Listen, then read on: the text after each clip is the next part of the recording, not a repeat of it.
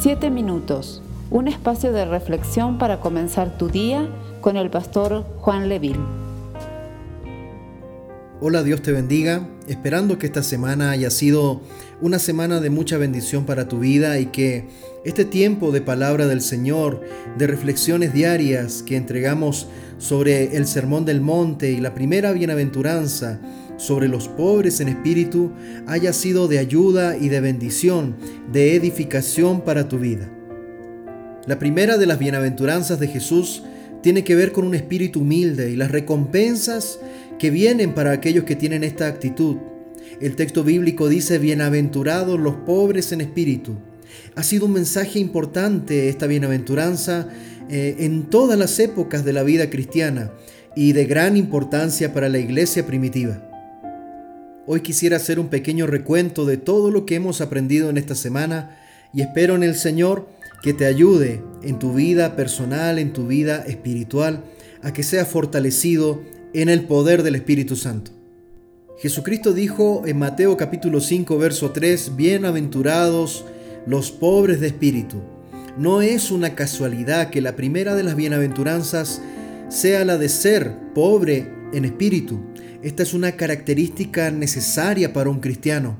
Es un requisito esencial para seguir el camino de vida junto con Dios. Con un espíritu humilde es posible desarrollar el resto de las características que Jesús plantea y aprender más acerca del camino del Señor.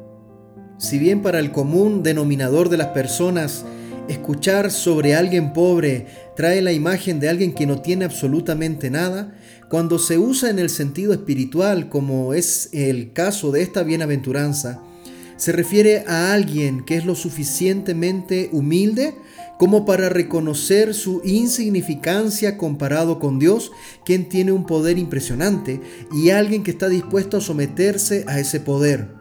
Usted no tiene que ser pobre a nivel físico para ser pobre en espíritu, aunque los ricos, económicamente hablando, tienen que ser pobres en espíritu. Hay muchas razones por las cuales ser un pobre en el espíritu es necesario como requisito esencial para seguir a Cristo. Muchas de estas razones tienen que ver con esa humildad para poder aprender, esa humildad para reconocer el error y arrepentirse, esa humildad para reconocer la grandeza de Dios y esa humildad también para mirar con misericordia a los demás, ya que son tan factibles a errar como lo somos nosotros. En el Antiguo Testamento, en el libro de Isaías capítulo 57 verso 15 dice, porque así dijo el alto y sublime, el que habita la eternidad y cuyo nombre es el santo yo habito en la altura y la santidad, y con el quebrantado y humilde de espíritu, para hacer vivir el espíritu de los humildes y para vivificar el corazón de los quebrantados.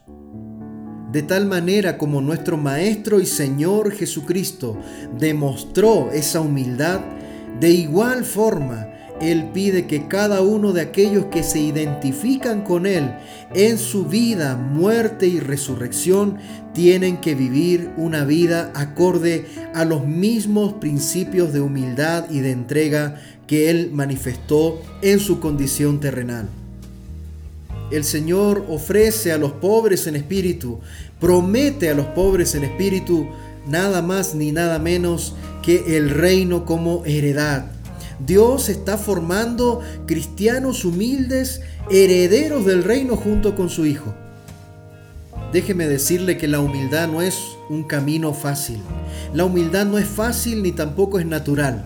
La mayoría de la gente ni siquiera intenta ser humilde. Para muchos, los orgullosos e independientes son los que parecen ser más exitosos en esta tierra. La humildad y la dependencia de Dios muchas veces es visto como una debilidad este orgullo impide el verdadero arrepentimiento y la humildad que Dios tanto desea de nosotros. La palabra de Dios dice en Proverbios capítulo 16, verso 18 y 19, el orgullo va delante de la destrucción y la arrogancia antes de la caída. Es mejor vivir humildemente con los pobres que compartir el botín con los orgullosos. Claramente, mis hermanos, La soberbia lleva a la destrucción. Contrariamente a lo que la mayoría de la gente imagina, los humildes serán honrados cuando los orgullosos sean derribados. No es algo que suceda inmediatamente, pero los humildes serán exaltados cuando fuere el tiempo de Dios. Guarde este texto en su corazón. Proverbios capítulo 29, verso 23. El orgullo termina en humillación, mientras que la humildad trae honra. Dios te bendiga. Esperamos ser de bendición para tu vida. Comparte este mensaje con familiares y amigos. Que Dios te bendiga.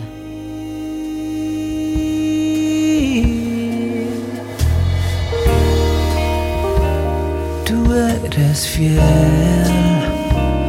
tú eres fiel, tú permaneces siempre fiel.